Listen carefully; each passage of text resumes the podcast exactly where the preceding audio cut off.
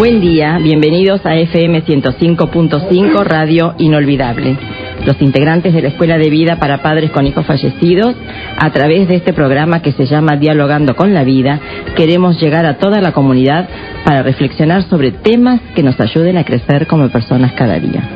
Estamos frente a los micrófonos, Susana Del Vito. Buen día, queridos amigos. Anita de Rabainera. Buen día. Norma del M. Hola, buenos días. Y quien les habla, Ana Buoso de Bretones. En la operación técnica nos acompaña en este último día del 2005, como siempre, Roberto. Buen día de trabajo, Roberto, y lo mejor para vos en este año que ya ya vamos a empezar hace poco, dentro de poco tiempo. Esperamos vuestro llamado al teléfono 496-0008. La Escuela de Vida para Padres con Hijos Fallecidos es un grupo de ayuda mutua que convoca a los padres que viven la experiencia existencial más profunda como es la muerte de un hijo y a todas las personas que transitan la experiencia de la muerte de un ser querido. Nuestro marco teórico existencial es la logoterapia de Víctor Frankel. Es un grupo aconfesional, gratuito y abierto. Los integrantes o asistentes pueden entrar y salir cuando lo deseen. No es un grupo de terapia, pues no nos asisten médicos, psicólogos ni psiquiatras, porque no somos enfermos a causa de la muerte de un ser querido. Nuestro lema es sí a la vida a pesar de todo e incondicionalmente. Sábado 31 de diciembre de 2005, último día del año. Eh, programa 195 de Dialogando con la Vida. Nos estamos acercando al programa 200. Vamos a saludar a cumpleañeros. Domingo 25 cumplió años Nino Stranges. Un beso grande Nino para vos, Olguita y todos los tuyos. El lunes 26 nuestra amiga Norma del M que está aquí presente y el mejor regalo fue el beso de Máximo. ¿Es cierto, Normita? La llamada de todos ustedes. Muy bien. El miércoles, para seguir con el festejo, el miércoles 28 cumplió su hija Leticia Lemme. Ah, todo un mes de festejos. Muy bien. Y hoy Tenemos un día muy especial. cerramos el día y el año también El con un gran Sí, acontecimiento. sí. El invitado especial cumple años, ¿eh? Paco Bretones de cumple Que años. lo cumpla feliz, que lo cumpla feliz, que lo cumpla feliz. Que lo cumpla Paquito, que lo cumpla feliz. Bueno, están Juan Carlos, vení, Juan Carlos Futuricius, ven acá. Conseguimos también que estuviera con nosotros, que esté con nosotros Luisito Rabainera. Ven Luis, vení, vení. Todo sea por el cumpleañero, por ser el último día del año. Bueno, vengo personalmente a saludar a Paco. Personalmente a saludar a Paco. ¿Eh? Ha sido un gran año para las chicas de la radio, especialmente para Susana, de vuelto. Y bueno, gracias a todos y muchas felicidades. Muy bien, gracias por estar. Eh, día especialísimo hoy, ¿eh? Firmes todos y, y bueno, nuestro agradecimiento a todos los oyentes que nos acompañan, que son amigos también, en esto de compartir reflexiones a lo largo de todas las mañanas de los sábados de todo el año. Paco Bretón es invitado hoy para compartir sus reflexiones y vivencias. Gracias por estar. Y en estos últimos programas hablábamos acerca de, de un texto de- del padre Mujica que tiene que ver con las expectativas, con los comienzos, con los inicios, con la finalización, coincidentemente con estas fechas que son tan tan importantes y tan, yo diría, trascendentales en toda en toda persona. Si bien celebrar que un día termine y que otro llegue. Las fiestas de fin de año, de Navidad y Año Nuevo este, no- nos convocan a lo mejor un poco más para la reflexión. Y hablábamos de, esta necesidad que tiene el hombre, una necesidad casi así imperante, de tener o pretender tener la vida asegurada, sin darse cuenta, este ser humano de la posmodernidad, que cuanto más encerrada está, menos vida es. Y si a todo esto le agregamos que el hombre, que el ser humano vive en constante crisis, aumentamos un poquito a lo mejor la pesadumbre sin poder llegar a entender que la crisis no es mala palabra, sino que indudablemente es también un momento de finalización y otro momento de inicio. Paco, tu palabra.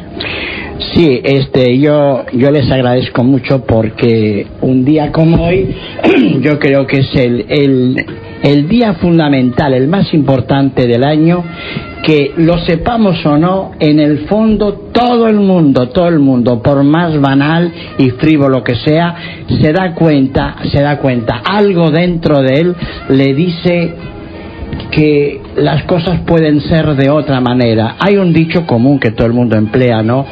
Eh, año nuevo, vida nueva. Eh, ojalá fuera así, pero la, la vida nueva, el adjetivo nuevo es muy importante. Si yo digo nuevo, quiero decir que no voy a repetirme. Por tanto, el, el año viejo, el año viejo yo lo puedo repetir en mi manera de vivir. Año, año nuevo, vida nueva, no es una generación espontánea. Yo no, el, el, año es nuevo porque cronológicamente, cronológicamente viene un tiempo nuevo, cronológicamente. Pero de la manera existencial y psicológica, lo que ocurre con el tiempo cronológico no ocurre con el tiempo existencial. Que sea nueva, que sea nueva, depende de mí 100%. Por tanto, no nos engañemos. Año nuevo, vida nueva, si yo elijo que sea nueva. Y sobre todo, sobre todo, si yo me responsabilizo de mi vida. Hay un cuento que me parece que sería muy, muy aleccionador para entender esto, ¿no? Dicen que un día de estos pasados Dios se sentaba, se sentía muy cansado. Y entonces el, el buen Dios este, juntó a sus ministros, los, algunos ángeles, y les dijo, aconsejenme a dónde yo puedo ir a descansar que nadie me jorobe y algunos enseguida le, les dijeron, bueno, vete, vete arriba a los montes Himalayas, ahí no va nadie. Y el buen Dios se fue al Himalaya. Pero que no pasaron ni, ni cuatro días que enseguida tuvo visitas de exploradores, por tanto ya no estaba solo. Así que volvió de nuevo a preguntar eh, a dónde me aconsejan que vaya, porque en el Himalaya no, no, no, no pude estar tranquilo ni cuatro días. Y alguien le dijo, vete al fondo de los mares. Y el buen Dios se fue al fondo de los mares. Pero a los pocos días se acercaron a él, se acercaron unos monstruos de acero submarinos y entonces lo, los capitanes de los submarinos bajaron y fueron a saludar al buen Dios. Y tampoco, y tampoco ahí el buen Dios pudo descansar porque también ahí tenía visitas. De nuevo le preguntó a los ángeles, eh, ¿a dónde yo podría ir que por lo menos estuviera una semana, una semana sin ver a nadie? Porque yo preciso de descansar y silencio. Y alguien le dijo, y lo que podías hacer es irte a alguna, alguna galaxia, alguna buena idea, y como él es poderoso, se fue a una galaxia. Pero que al tiempo empezó a ver que pasaban este satélites, el hombre ya había ido a la Luna, ya había ido a Marte y ahora estaba preparando el camino para Saturno. Así que tampoco lo dejaron. Ya todos los ángeles estaban desesperados porque para el buen Dios no tenía ninguna solución. Y un, y un ángel, habrá sido el más viejo porque era el más sabio, le dijo, yo tengo una idea que posiblemente te vaya al pelo. hace muchos millones de años, hace muchos millones de años, vos creaste al hombre y si vos te acordás, vos te tenés que acordar porque eres Dios, ya desde, desde el principio te metió el perro. Ya desde el principio olvidó lo mucho que te debía y empezó a cometer su primera estupidez. Quiso ser como vos. ¿Te acordás? Eh, sí, dijo el buen Dios. ¿Yo sabes lo, lo que te aconsejaría? Desde aquel día que el primer hombre que le pusieron por nombre Adán, no sé a qué tarado se le ocurrió ponerle este nombre, desde aquel día, este, el hombre dejó de mirarse y empezó a mirar todas las cosas que le rodeaban. Desde aquel día han pasado hasta hoy millones y millones de años. ¿Y sabes una cosa? Desde aquel día el hombre nunca más se miró por dentro. Empezó a salir y el hombre actualmente vive fuera de él. Por tanto, si vos querés descansar, yo te doy una clave. Metete en el corazón del hombre. Ahí no va nadie. Y parece que han pasado ya varios meses y en el corazón del hombre no va nadie. Y entonces el buen Dios le, mandó un, mail a, a, este ángel, el más sabio, y lo felicito porque realmente aquí estoy tranquilo. Aquí estoy tranquilo. Este es un cuento, pero que tiene una, una verdad muy importante, muy importante. Y nos viene bien para, para este fin de año, para este fin de año, este, hacer una reflexión, ¿no? En donde menos va el hombre, en donde menos voy yo, en donde menos vas tú, es dentro. Todo afuera, todo afuera.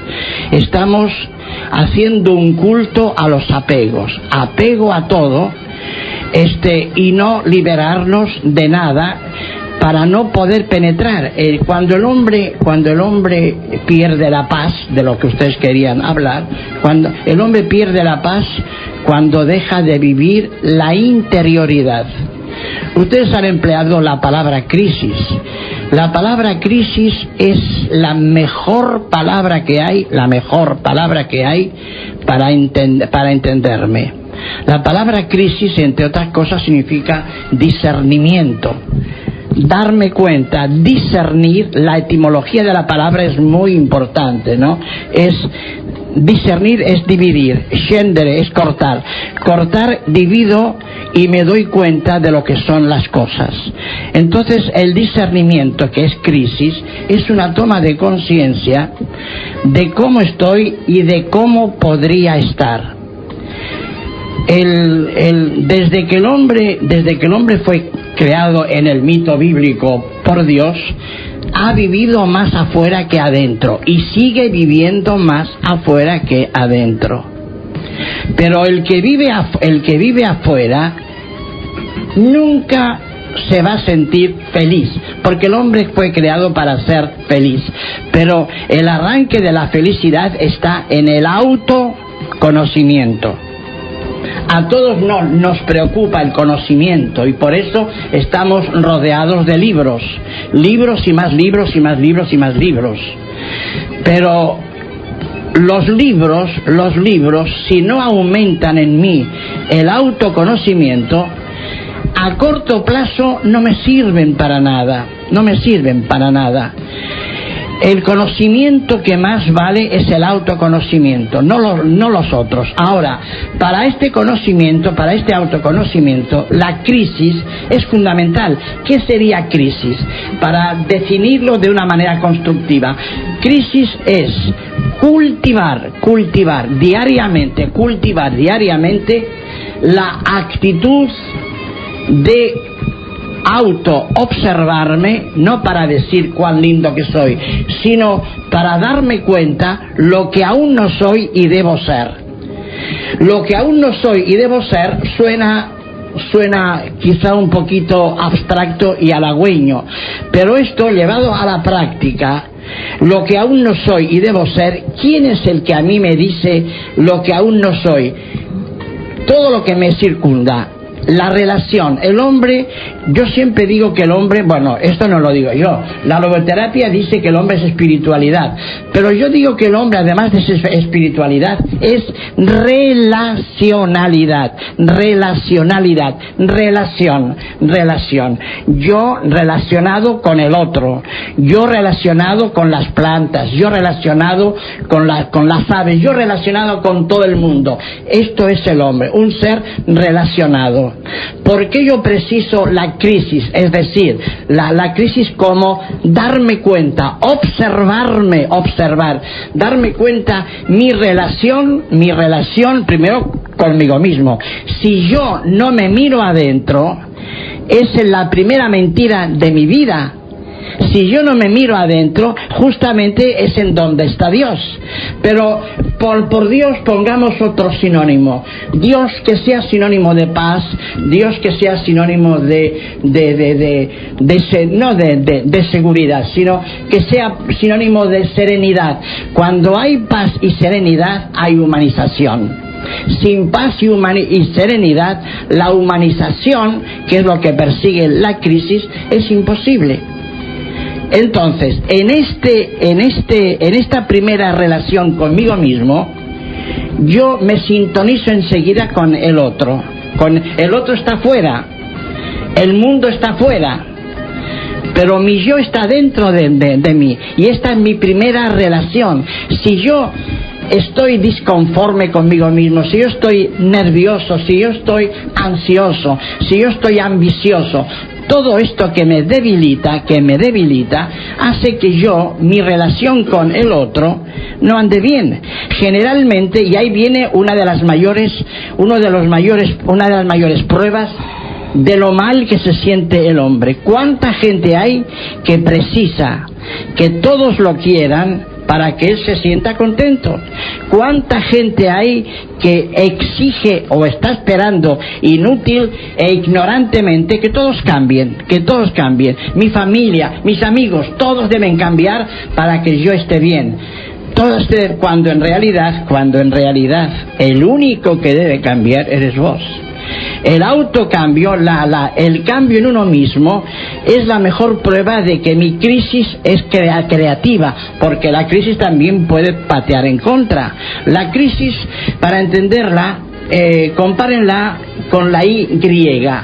La Y empieza con un palo, llega a un punto que, que hay una bifurcación, uno a la derecha y uno a la izquierda ahí, ahí está en, en, realmente la crisis. En mi elección, en mi elección, camino de la derecha o camino de la izquierda. Camino de la derecha, este, es autorrealización.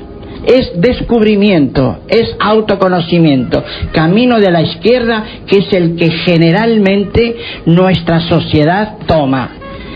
La sociedad nuestra que nos ha creado para tenernos dormidos y programados, nos lleva por el camino del placer, del poder, del pasarla bien.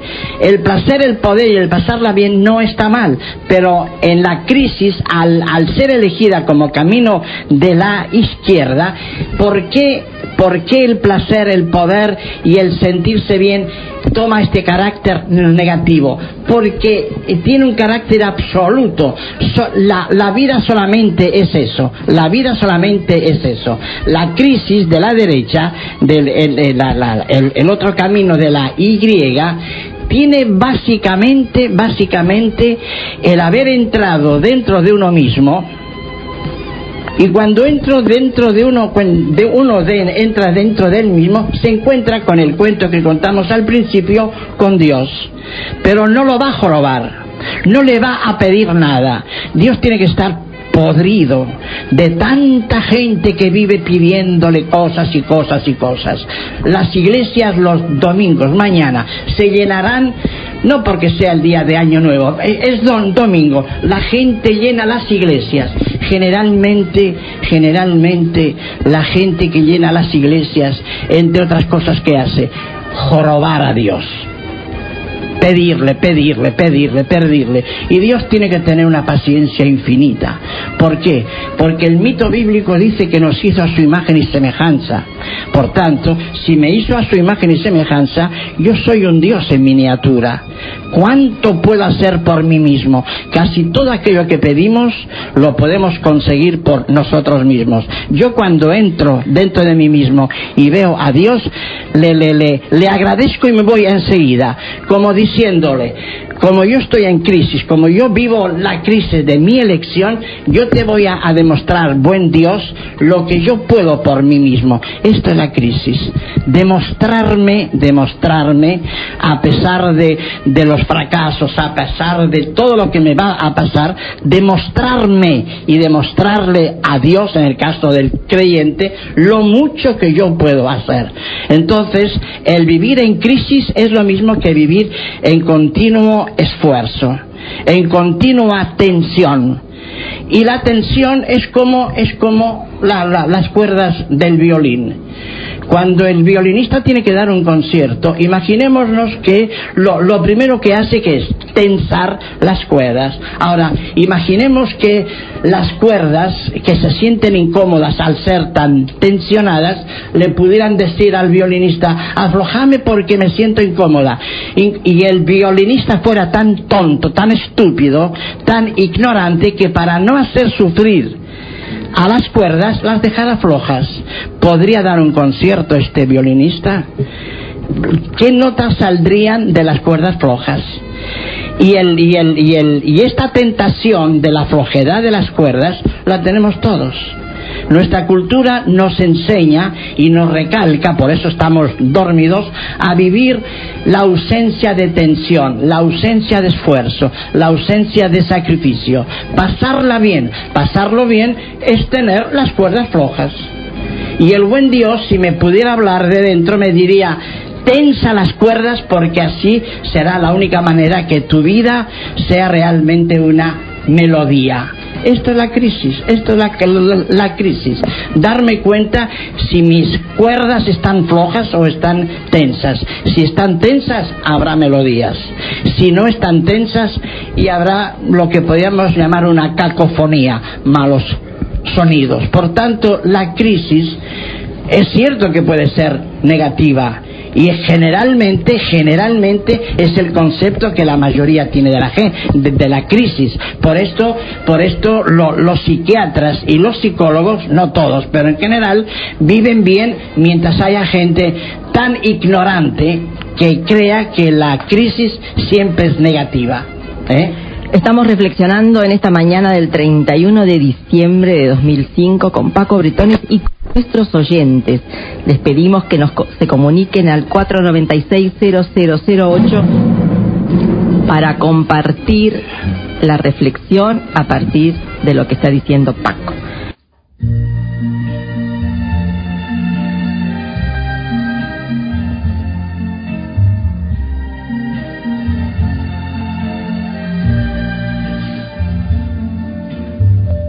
Qué profunda emoción recordar el ayer, cuando todo en Venecia me hablaba de amor. Ante mi soledad, en el atardecer, tu lejano recuerdo me viene a buscar.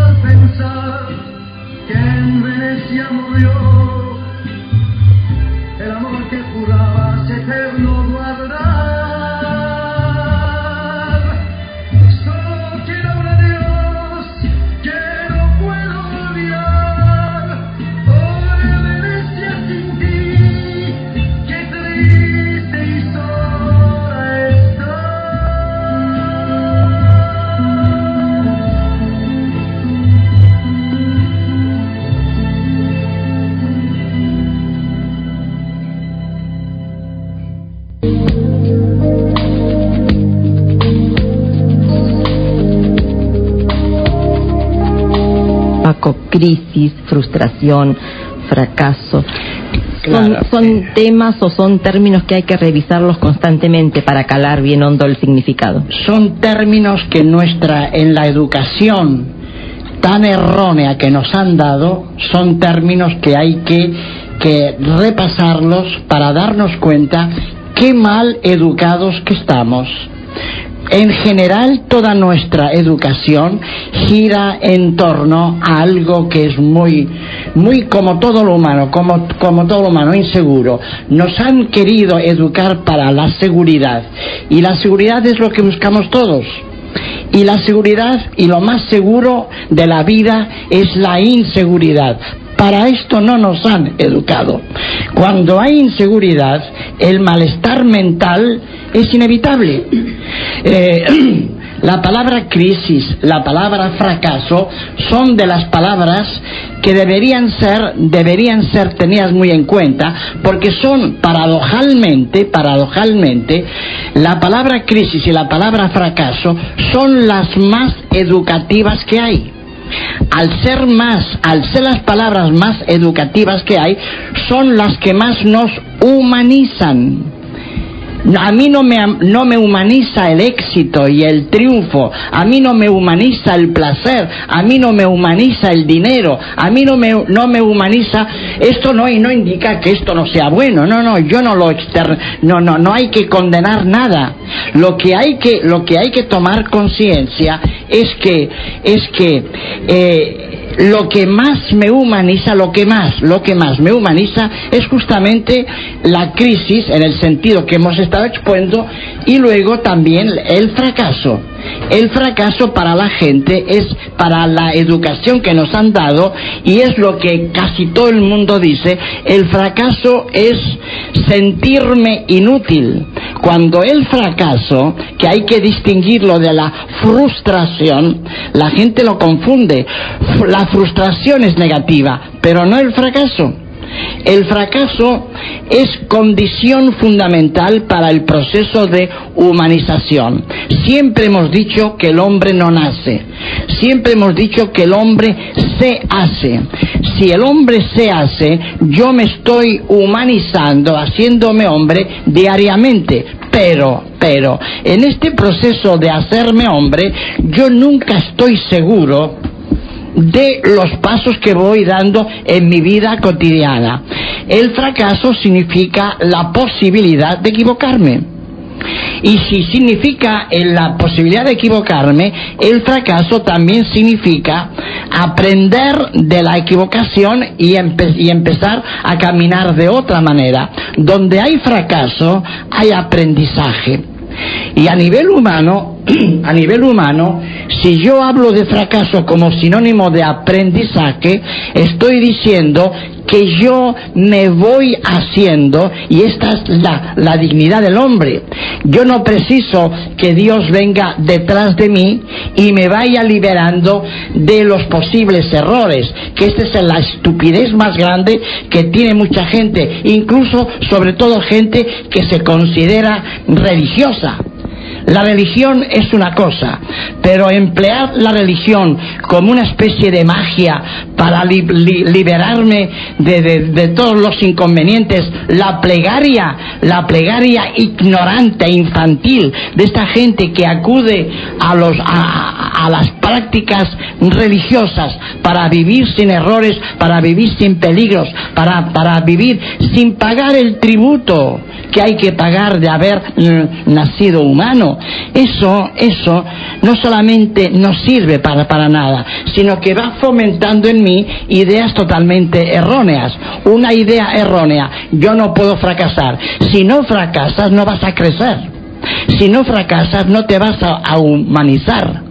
Por tanto, por tanto, el fracaso es la primera escuela de aprender a sernos hombres, de humanizarnos.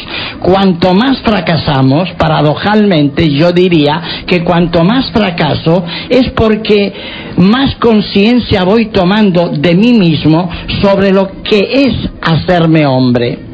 El fracaso, dije, es una cosa y la frustración es otra. La frustración es la conciencia de sentirme vencido, la, la- la conciencia de, de verme como inútil, como nada. La frustración no me humaniza, todo lo contrario, me deshumaniza. No así el fracaso. ¿eh? El fracaso sería en esta imagen de, de Dios en el corazón del hombre, con un, un reconocimiento como criatura, sabiendo que el Creador está como imagen para que yo me siga siendo, y poder entender en una situación de crisis que debo exigirme para dar la respuesta más Claro, correcta. claro, claro. Y en caso de no ser la respuesta que doy la correcta, volver a mi interioridad, ver la imagen del creador y mi imagen como criatura que se va haciendo y dar otra respuesta. pero sin pedirle nada. No, no, yo yo digo, si- siguiendo tu, tu imagen, yo entro, yo he fracasado, entro cansado. El fracaso, el fracaso siempre deja un sinsabor amargo. Esto estemos, estamos de acuerdo. Yo vuelvo dentro de mí, me encuentro con, con Dios, no le pido nada, No, no, no, le le pido nada.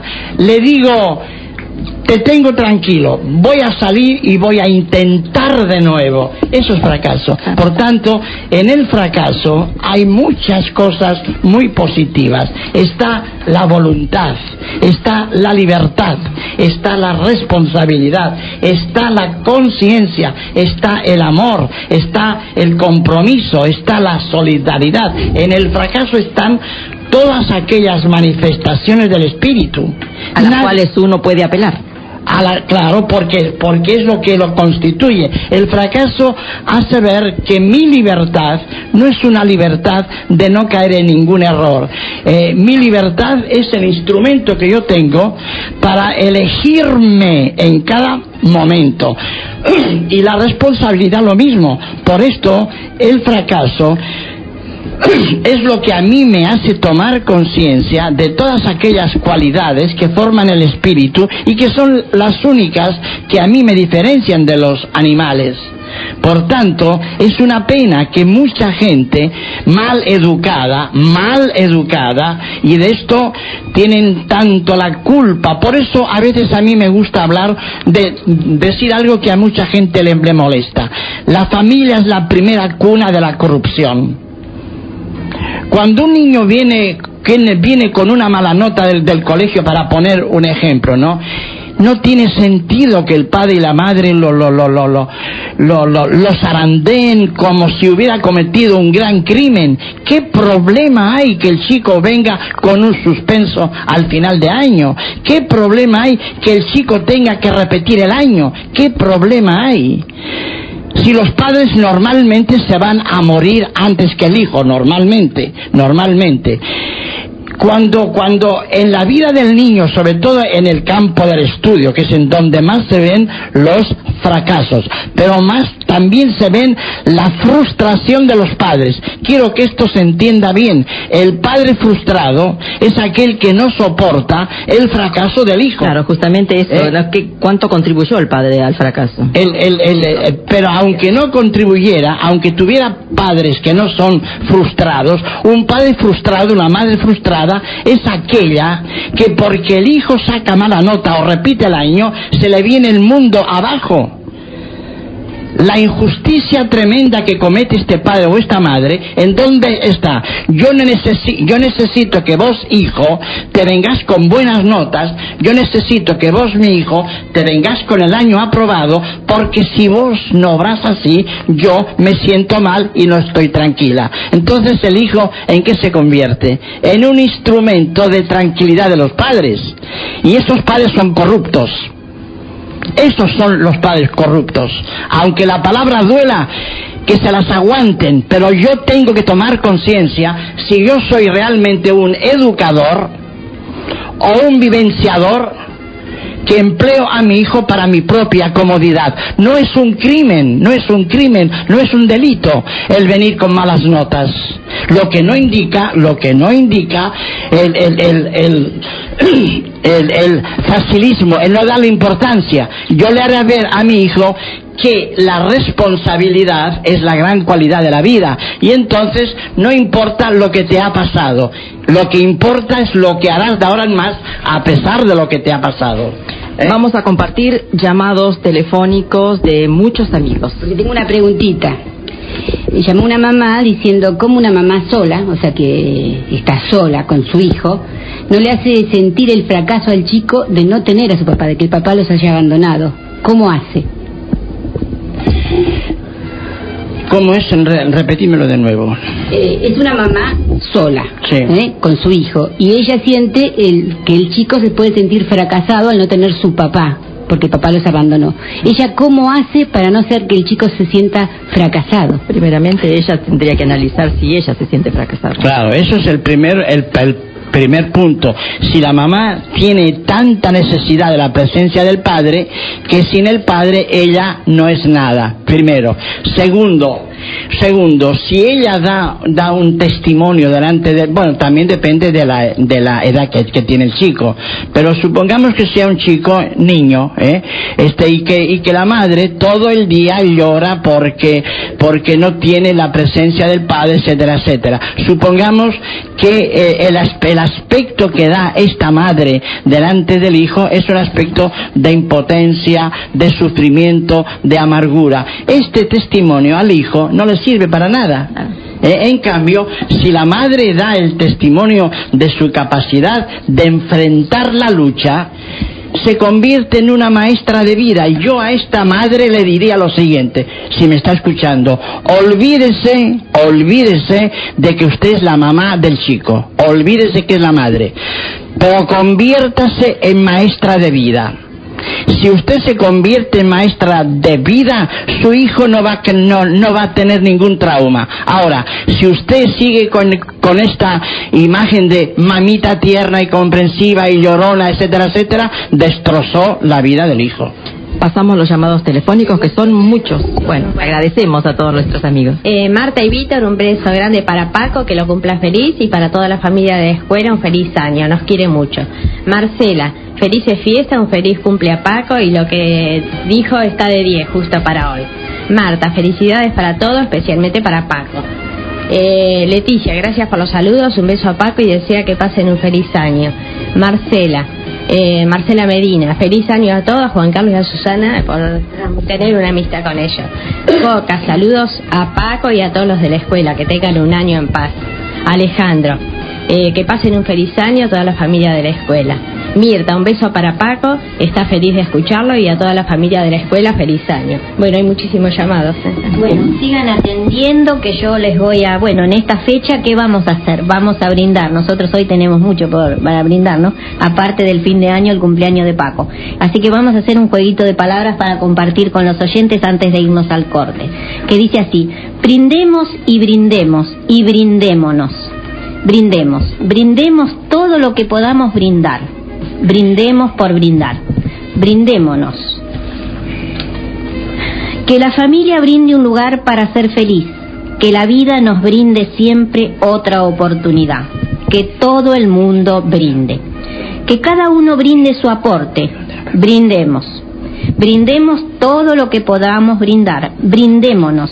Antes del brindis, después del brindis. Brindemos un tiempo mejor. Brindemos un futuro. Brindemos un mañana. Que todas las noches pueden ser buenas. Si cada uno brinda al mundo lo mejor que tiene para brindar, nadie nos quita lo brindado. Si puedes imaginar, lo puedes lograr. Esperemos que todos tengamos un nuevo año con salud, paz, amor y trabajo.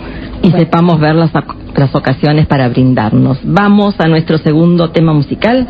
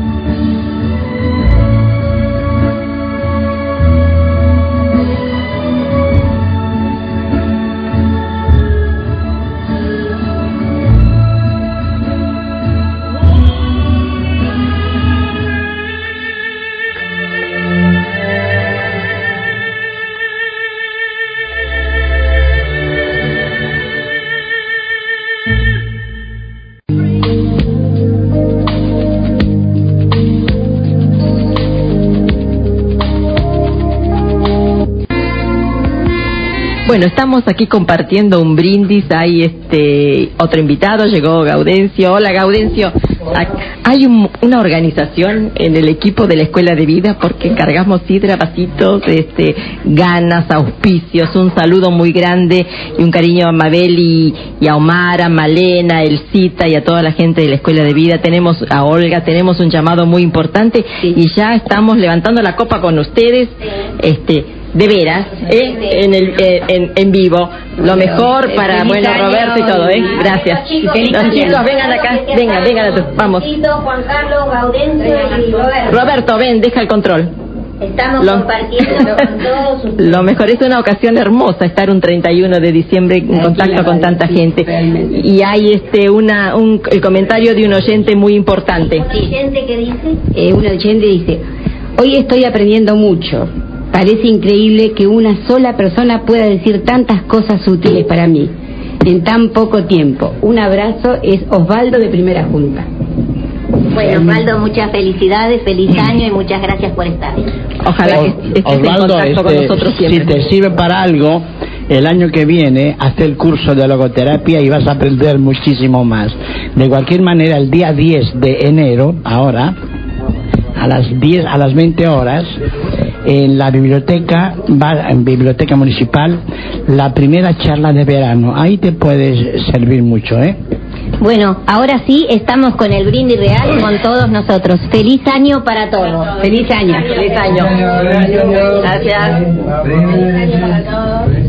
Y yo para sí, feliz año, feliz cumpleaños y queremos compartir con toda la audiencia es un un mail que hemos recibido y que lo pusimos a consideración y entre todos en el equipo de radio lo hemos le- elegido para compartir con ustedes y dice así. Hoy comencé el día con la firme convicción de terminar la tarea. Revisé toda la casa. Prácticamente la di vuelta pata para arriba. Busqué por todos los cajones, los rosperos, los bolsillos de la ropa y hasta debajo de las camas. Junté uno por uno en una canasta todos los buenos deseos que pude encontrar. Terminé con una canasta repleta de buenos deseos. Al principio me parecieron muchísimos, pero luego caí en la cuenta de que también tengo, gracias a Dios, muchos amigos. Una canasta repleta de buenos amigos. Por lo tanto, me di cuenta que no estoy para andar derrochando buenos deseos. Así que solo voy a enviar un buen deseo a cada uno de mis amigos, uno solito, y alcanza justito. En este mundo hay algunas cosas que son entes abstractos. Son intangibles porque no los puedes tocar, ni medir, ni pesar. Pero son esenciales como el aire. Y al igual que el aire, solo nos damos cuenta de cuánto las necesitamos cuando no las tenemos, cuando nos faltan. Paz, libertad, amor, salud, esperanza. Que nunca te falten. Es mi deseo. Feliz año nuevo de parte de todo el equipo de radio y de todos los compañeros que hoy se han acercado a compartir este día con nosotros. Un cariño muy grande también a Mirta y Eduardo. Exacto, que hemos recibido un mail para el 24 que dice así, queremos sumarnos a todos los saludos y decirles a Ana, a Susana y a todos que a partir de ahora cuenten con nosotros, pero ahora recuerden que poco queda de nosotros. Están con nosotros, ¿eh? los tenemos presentes, un beso muy grande. Buen fin de semana, buen fin de año, mejor principio y nos reencontramos el año que viene, el sábado 7 a las 11 de la mañana. Felicidades.